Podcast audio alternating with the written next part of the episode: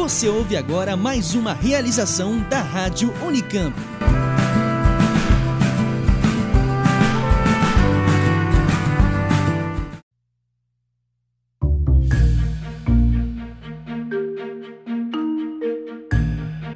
Se você pudesse entrar numa máquina do tempo e voltar milhares de anos no passado, uns 15 mil anos para ser mais exato, o cenário que você veria aqui na América do Sul seria completamente diferente. É, a gente pode até falar que as diferenças eram gigantes. Aqui no oxigênio, a gente não tem máquina do tempo, mas temos uma coisa quase tão boa: efeitos sonoros.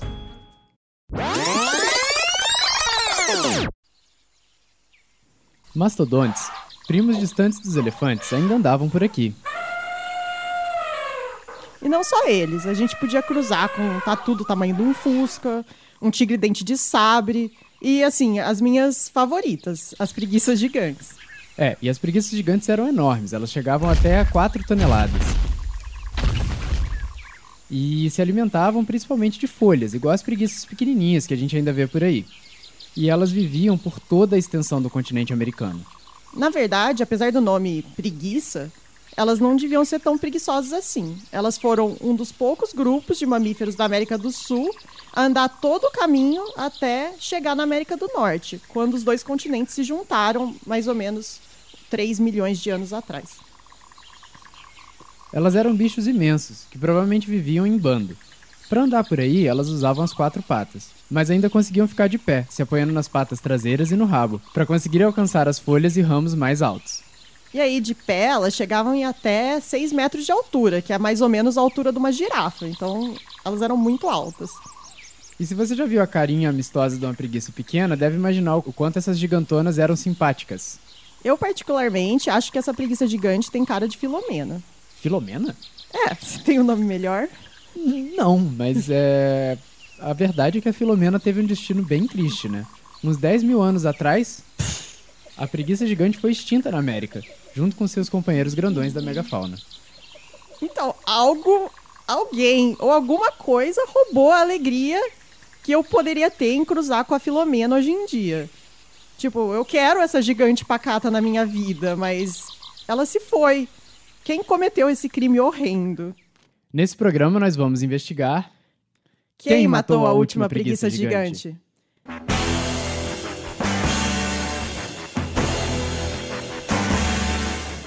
Eu sou a Sara Zoubel Lima. Eu sou Bruno Moraes e começa agora o Oxigênio número 50. Na América do Norte tinha os mamutes, mastodontes, os tigres dente de sabre, que hoje nós não vemos mais. Só na Era do Gelo. É. E a Era do Gelo é justamente esse momento que o homem está expandindo sua distribuição, né? que é chamado de Pleistoceno. A nossa repórter, a Maria Letícia Bonatelli, foi no Instituto de Biologia da Unicamp conversar com o professor Matias Pires, que já estudou o fim da megafauna e também como essas extinções afetaram o ambiente. É, a América do Sul era o continente que tinha maior diversidade de grandes mamíferos. Então eram mastodontes, é, tatus gigantes, gliptodontes, preguiças gigantes, tigres dente de sabre, uma série de animais também tinha que nós não vemos gigante, mais. não. Maior do que a anta normal, não, mas tinha uma capivara gigante. Uma capivara gigante. Tinha uma capivara. é, uma capivara gigante tinha uma chinchila gigante de 700 quilos que era da América que da do Sul. É. Co como ter esse bicho de estimação naquela época? É, né? Tinha uma gaiolona. E não foi só nas Américas. A maior parte dos grandes mamíferos dos outros continentes também se foram. A maioria dos hipopótamos, rinocerontes, cavalos, camelos e grandes felinos também foram extintos na Europa e na Ásia. Na Austrália, por exemplo, haviam várias espécies de animais, de cangurus gigantes, de grandes predadores, de grandes lagartos, que nós não vemos mais. A única exceção parece ser a África. Com seus elefantes, rinocerontes, hipopótamos e girafas, a gente pode ter uma ideia do mundo que existia por aqui na época do tal Pleistoceno. Sobraram poucos animais realmente grandes na América. Uns exemplos são o alce e o urso lá na América do Norte. Isso é uma seleção bem pequena comparado com os mamutes, preguiças, tatus, cavalos, camelos, leões, tigres dentes de sabre, bisões que dominavam o nosso continente há algumas dezenas de milhares de anos. E o que nós vemos é que essas extinções desses grandes animais, elas ocorreram entre 50 mil e 10 mil anos atrás, o que coincide com a expansão do ser humano pelos continentes. E o primeiro a sugerir a culpa do homem nessas extinções foi Paul Martin, um paleontólogo americano da Universidade do Arizona. No começo da sua carreira, Paul propôs a pergunta que se tornou um dos maiores mistérios científicos do seu tempo. Paul perguntou: o que provocou a extinção do fim do Pleistoceno, a extinção dessa megafauna gigante? E qual foi o papel dos humanos nessa extinção? Essa pergunta tem sido debatida intensamente nos últimos 50 anos. Mais ou menos em 66, 67, o Martin propôs a hipótese da sobrecaça. E o que é essa hipótese? Ela diz que quando os humanos, com as suas técnicas avançadas de caça, invadem um novo ambiente, os grandes mamíferos que nunca viram gente antes são pegos despreparados, e aí eles foram caçados até a sua extinção. Entre 20, 16 e 15 mil anos, como período em que o ser humano teria cru, a, cruzado a, a Rússia, né, através da Sibéria e o Alasca, que existe uma ponte ali que só está exposta quando você tem baixo nível de, de oceano, quando os oceanos estão com um nível muito baixo, ou quando existe um congelamento dessa região, e aí forma uma ponte, que é a ponte de Beringia. Então esses, essas populações humanas teriam cruzado é, nessa região, chegado através do Alasca na América do Norte e descido pelo litoral até a América do Sul.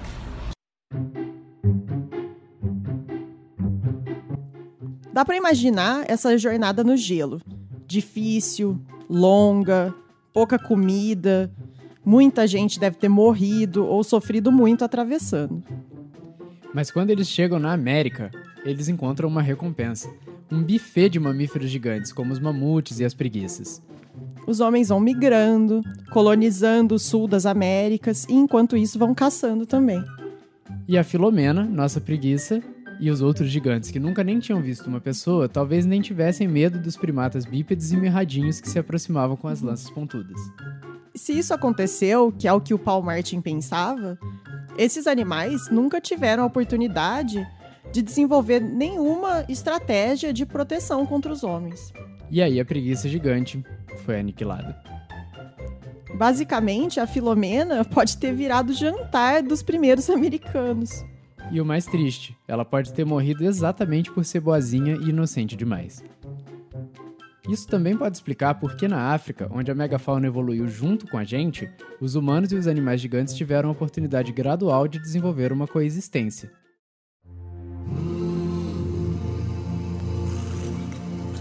E lá, a chegada dos humanos não foi um choque para o ambiente, como foi na América. Assim, vários dos mamíferos gigantes na África conseguiram sobreviver até hoje, mesmo que estejam no estado ameaçado. Aqui vai o Matias Pires de novo, explicando melhor como foi essa distribuição do ser humano no mundo.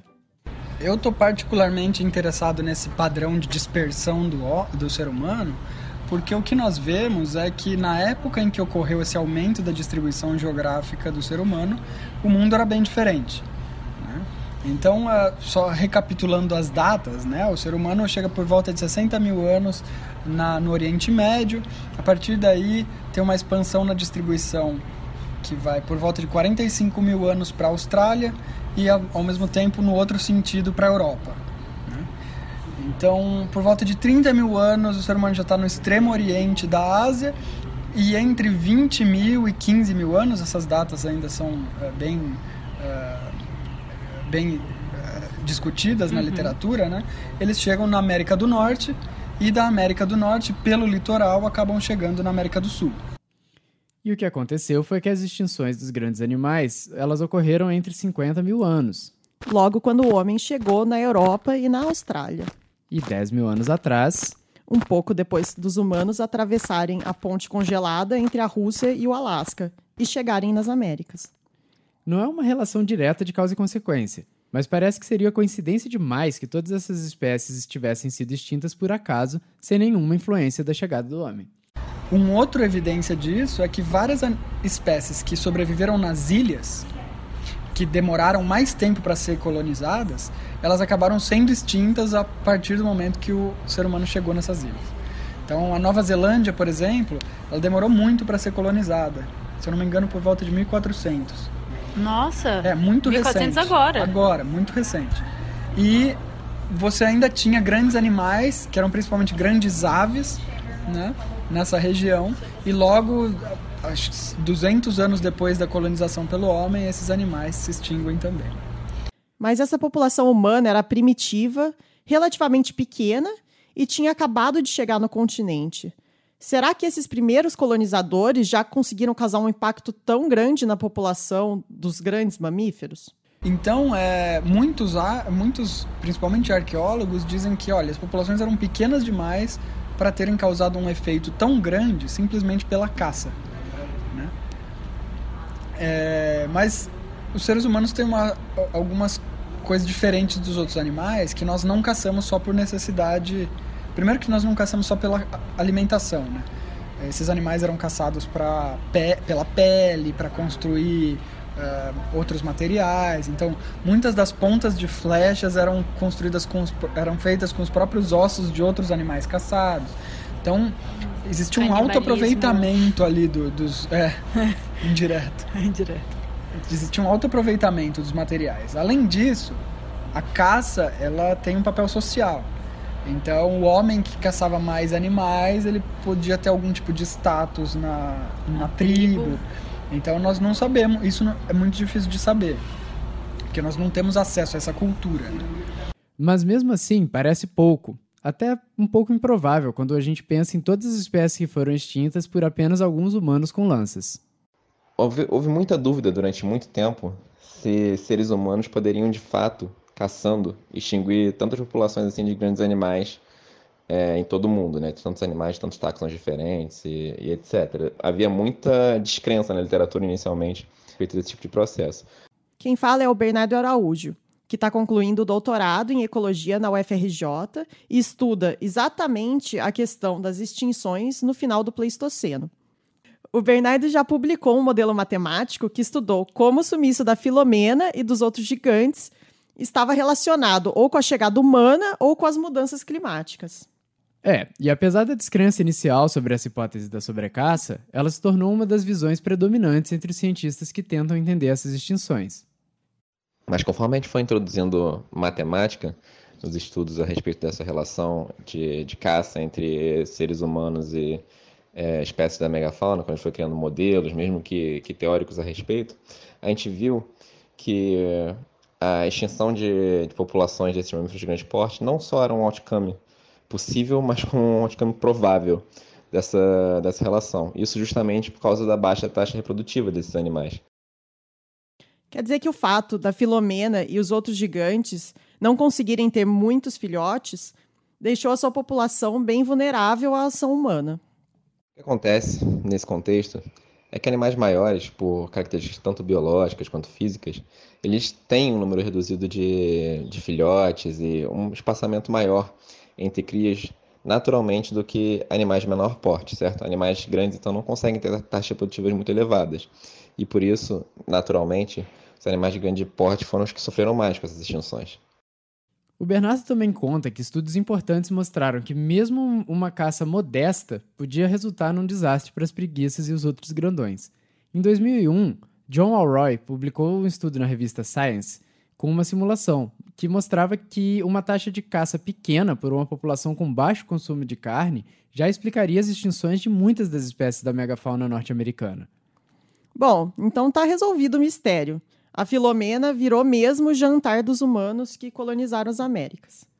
Hum, talvez, mas não necessariamente. Peraí que essa história não é tão, tão simples assim. Oi, pessoal, meu nome é Alex, eu sou biólogo evolutivo e paleontólogo. Eu trabalho com evolução e extinção de mamíferos, tenho um particular interesse pela extinção do final do quaternário e atualmente sou professor da Universidade Federal da Bahia. Perguntamos para o Alex Ruby se existe um consenso na comunidade científica quanto à hipótese da sobrecaça. É certo mesmo que a Filomena virou filé? Não, definitivamente não existe consenso na comunidade científica. Existem duas vertentes principais de pensamento. Uma parcela dos pesquisadores defendem que o homem é o principal causador dessa extinção, E a forma como o homem causou essa extinção foi essencialmente através da caça. A outra vertente de pesquisadores, na verdade, uma outra vertente importante, tem outras menores e tal, né? Mas a outra importante seria a ação climática. Então, mudanças climáticas que aconteceram no finalzinho do Pleistoceno, começo do Holoceno, foram as responsáveis ou as principais responsáveis pela extinção dessa fauna. Parece que temos um outro suspeito, o próprio planeta Terra. Afinal de contas, mesmo antes de existir a espécie humana, a história da vida no planeta tem outras cinco grandes extinções. E o fim do Pleistoceno teve alterações climáticas drásticas. Essas alterações seriam bastante para acabar com os grandes animais? O Pleistoceno, que é quando boa parte dessas espécies se extinguem, é caracterizado por uma sequência de variações climáticas. Então fica muito frio, muito quente, muito frio, muito quente. E essas espécies, elas se extinguem depois de uma série desses eventos de variação climática. Nos últimos 400 mil anos, por exemplo, tiveram quatro variações entre os extremos frio e quente.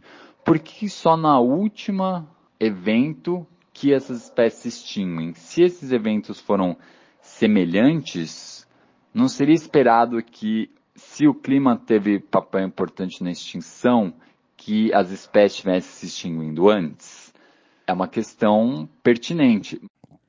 Mas pode ser que a extinção não seja devido ao efeito somente da última oscilação climática, e sim algo mais cumulativo, uma fragilização gradual das populações que daí culminou no fim da megafauna gigante nesse último evento climático do Pleistoceno.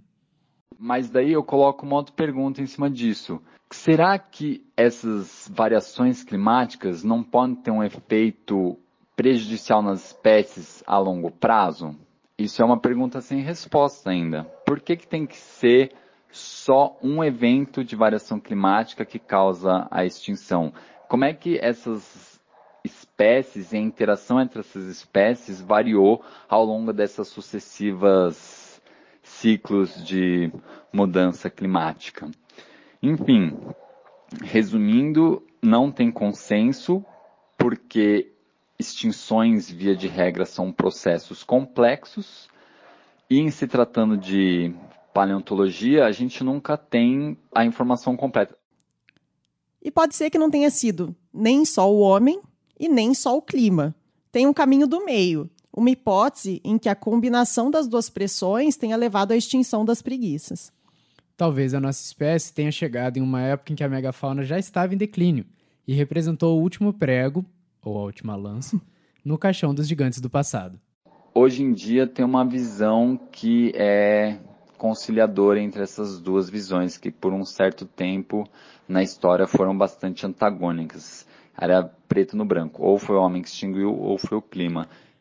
Mas conforme disse o Alex, cada vez mais se pensa que tanto a mudança climática quanto a ocupação humana possam ter contribuído para a desestabilização das comunidades dos animais gigantes. Tem um trabalho, inclusive, liderado por um professor aí do Unicamp, o Matias Pires, da Biologia, que ele usa redes ecológicas para tentar estimar o potencial que seres humanos teriam de desestabilizar comunidades pré-existentes. Então, eles reconstroem as comunidades que tinham no final do quaternário, as interações entre as espécies, e eles introduzem o ser humano nos modelos deles para entender qual seria o impacto que o ser humano teria nessas comunidades.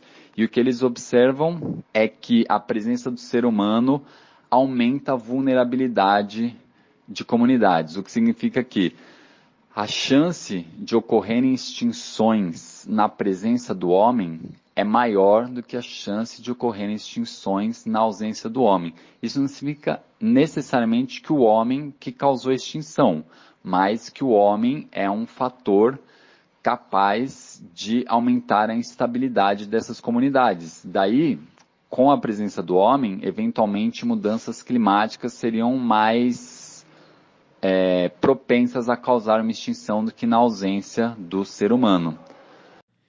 E os efeitos que o homem causa não são só os diretos, como a caça. O próprio Matias Pires explica. Mas além disso, uma coisa que eu estudo são efeitos indiretos da chegada do, do ser humano. Então, uma vez que o ser humano chega em um local, ele altera a forma como as espécies interagem umas com as outras. Então, se você tem o, o, o, aquele novo predador consumindo, por exemplo, preguiças gigantes, os animais que consumiam preguiças gigantes antes, que são os tigres dentes de sabre, eles vão ter que comer outra coisa, né? porque a densidade diminuiu. Aí você tem uma série de alterações que geram efeitos em cascata, uhum. né? que vão modificando a forma como os ecossistemas funcionam. Então esse é um dos meus interesses, né? Essas, essas mudanças, é, esses efeitos indiretos da chegada do ser humano e como esses efeitos indiretos podem ter moldado os padrões de extinção. E os humanos não foram os únicos responsáveis pelas modificações do ambiente naquela época. O clima também contribuiu para o caos na vida da coitada da Filomena. Então é importante frisar que esse é um momento em que a, o clima está mudando bastante, né? Então provavelmente essas mudanças no clima alteraram a vegetação e essa mudança na vegetação teve um efeito uhum. sobre as populações desses animais, mas eles só se extinguem de fato após a chegada do homem nos continentes. Uhum. E é por isso que hoje se considera que esse momento de expansão do, do ser humano provavelmente foi um dos responsáveis pela extinção de várias espécies no mundo todo. Então, a Filomena e a sua família podiam já estar sofrendo com as mudanças climáticas que ocorreram no fim do Pleistoceno. Aí, ainda por cima, chega o homem que começa a caçar as preguiças. Aqui vai o Bernardo de novo. Aconteceu é que os seres humanos estavam dispersando para diversos, diversos lugares, certo? Caçando e, por conta disso, reduzindo populações. E o que as mudanças climáticas podem ter feito é efetivamente reduzir a área que esses megamamíferos poderiam, poderiam ocupar, ou já reduzindo é, a níveis continentais assim, as populações que eles tinham é, no momento onde, de clima mais propício, assim, no momento onde tinham mais recursos e tudo mais. Então, talvez é, para diversos lugares, não para todos, mas para alguns vários, o clima tenha realmente ajudado a acelerar esse processo por conta disso, assim no sentido de empurrar esses animais para as lanças dos seres humanos, por assim dizer. Mas e aí? Como será que morreu a última preguiça gigante? É, essa pergunta, quem matou a última preguiça gigante, ela é muito interessante porque a resposta dela vai no que eu creio ser o, o âmago assim, da, dessa questão. E a resposta é: eu não sei. Eu não tenho como te dizer quem matou a última, última mesmo preguiça gigante. A maior parte das pessoas pensa que para uma população de caçadores extinguir uma população de, de grandes mamíferos ou de qualquer outro animal, eles precisam literalmente matar até o último desses animais. E essa é uma noção falsa, certo? Como a gente já discutiu anteriormente, essas grandes espécies mamíferos elas tinham capacidades reprodutivas muito baixas, o que significa que elas já tinham um crescimento populacional muito baixo, certo? Uma diferença, digamos assim, entre nascimentos na população e morte muito pequeno, o que levava a um crescimento pequeno tudo que a população de caçadores precisou fazer de fato é levar o número de mortalidades, certo? Que já existem, já existe na natureza, certo? Animais morrem por outras N causas que não, que não a caça. Tudo que a gente precisou fazer foi levar o número de mortes acima do número de nascimentos. E daí para frente, o tempo fez o resto. Então, eu acredito sim, como eu mencionei antes, que seres humanos foram a causa última assim dessas extinções. Sem seres humanos nesses lugares todos no mundo, não haveriam extinções no final do, do quaternário. Claro, o clima pode ter sido um agente catalisador em muitos lugares. Acredito até que tenha sido. Mas a responsabilidade primária da onda de extinções como um todo seria dos seres humanos. Mas aqui nós estamos falando de populações. Então, quem assassinou o último indivíduo de preguiça gigante, isso a gente jamais vai saber. Filomena, coitada. A história da Filomena é trágica mesmo, com certeza mas faz muito tempo que isso aconteceu. Será que estudar o que aconteceu nessas extinções do passado pode informar a gente sobre o que pode vir no futuro? É, a gente pode não saber com precisão qual foi a contribuição de cada fator, o clima, a caça, para a extinção da megafauna e para a morte dessa última preguiça gigante. Mas hoje, as extinções causadas pelo homem certamente são um problema. Se antes com populações pequenas e com é, tecnologia muito mais rudimentar, nós fomos capazes de destruir, é, de influenciar pelo menos a extinção, seja direta ou indiretamente, a extinção de várias espécies, né? o que nós fazemos hoje é, com tecnologia avançada e com uma população muito maior né? e crescendo, é, é ainda mais preocupante. Pedimos para o Matias quantificar a taxa das extinções de hoje, para a gente tentar entender assim a magnitude do problema. As taxas de extinção hoje, isso calculadas a partir de 1500, que é um momento assim, grandes navegações, um pouco depois, 200 anos depois disso você já tem 300 anos depois disso, você já tem a Revolução Industrial, que foi de, de fato que acelerou o crescimento da população humana. Né? Uhum. É, quando nós comparamos as taxas de extinções, ou seja, o número de extinções dividido pela, pelo tempo, né? e compara esse, essa taxa de extinção com as extinções em massa, a taxa de extinção atual é de 10 a 100 vezes maior do, do que... que... as taxas de extinção e extinção em massa, que foram episódios no qual to, quase toda a vida na Terra foi perdida.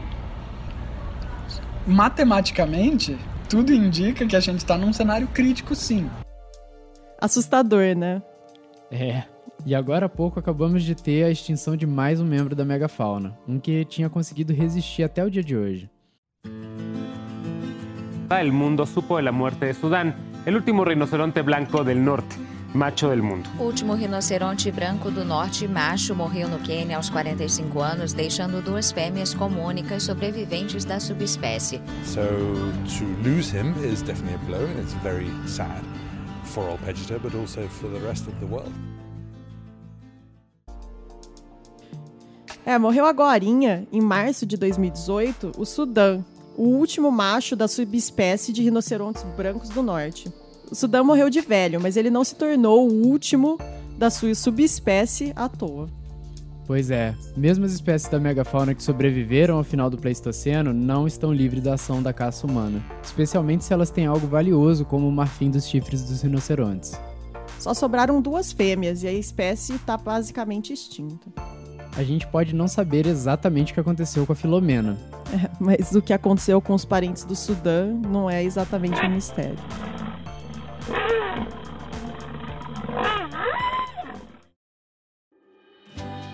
Bom, pessoal, o Oxigênio de número 50 fica por aqui.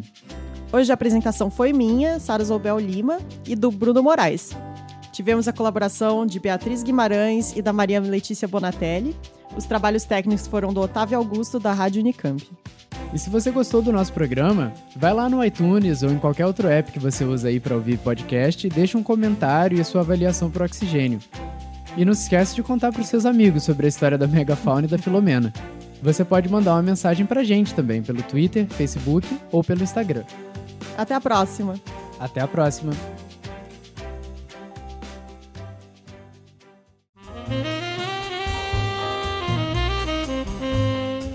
Você está ouvindo a Rádio Unicamp.